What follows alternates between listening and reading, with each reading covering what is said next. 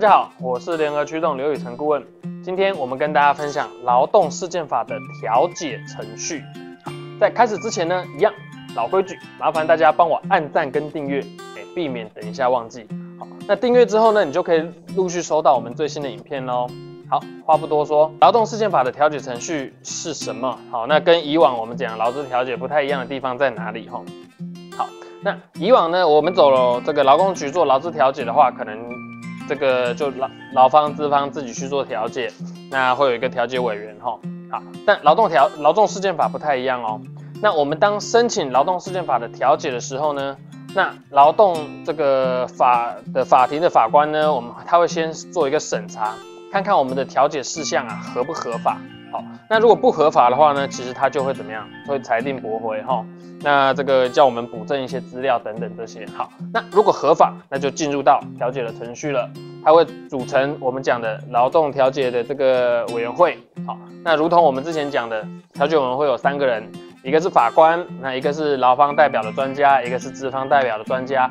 这三个人呢，共同组成了我们讲劳动调解的委员会。好，那。调解的时候呢，如果啊劳资双方可以达成合意，那我们就变成是调解成立。而这个调解成立啊，其实它是很有效的哦。以往的这个劳工局的劳资调解，我可能成立了之后，哎，也许劳资双方改变主意了，或者是也许他耍赖了，哈，可能这个权益上面没有这么大的保障。可是，在劳动事件法。在这边的调解成立，他会视同一审的判决，哈，会视同一审的判决。那因为法官都亲自下来帮我们调解了嘛，哈，好。那如果啊，劳资双方不能达成合意，那怎么办呢？那我们就看看劳资双方同不同意让委员来帮我们定定看，说那调解的条款应该是哪些。如果我们同意让委员去做制定、去做协调呢，就这三个委员会根据我们的这个案情状况来。这做一个专业的建议，认为说这应该是怎么样？好，比方说老板哦，可能真的有哪个部分不小心少算到了，那可能员工哪一个部分争取哈，可能不是这样做争取的，那他们会进行协商做调解。好，那如果我们同意这个委员帮我们调解，那委员也会调解完毕之后，那就视同这个调解成立了哈。好，那如果我们不同意委员做调解怎么办？哎，委员还是会依照他的职权提出专业的一个适当方案。好，那你看看政府单位多希望我们调解成立。好，好，那这个如果我们同意委员去进行这个调整的方案呢，那委员提出来之后，哎，如果这个劳资双方没有提出异议，好，我没有说，哎，委员提出了这个共识方案我不同意的话，那我们就视为调解成立。好，好，那如果委员斟酌之后觉得说，哎。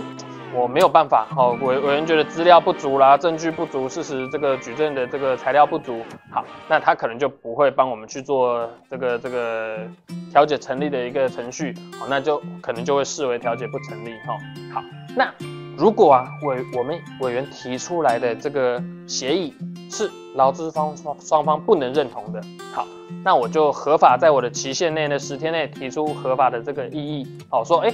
这个委员提出来的这个共识呢，可能跟事实有点不符。为什么？可能我当初举证我少举证了几样，好，或者是当初的这个条件可能是错的。好，那视为调解不成立的情况下呢，我们可能就会走到诉讼的程序喽。那走到诉讼以前，以往我们的观念都是，哎，我要诉讼，那法院才会进行诉讼嘛。啊，现在不是喽。现在劳动事件法呢，会直接进行到诉讼的程序，除非啊，当事人自己。提出反对说，哎，那我不要进行诉讼了。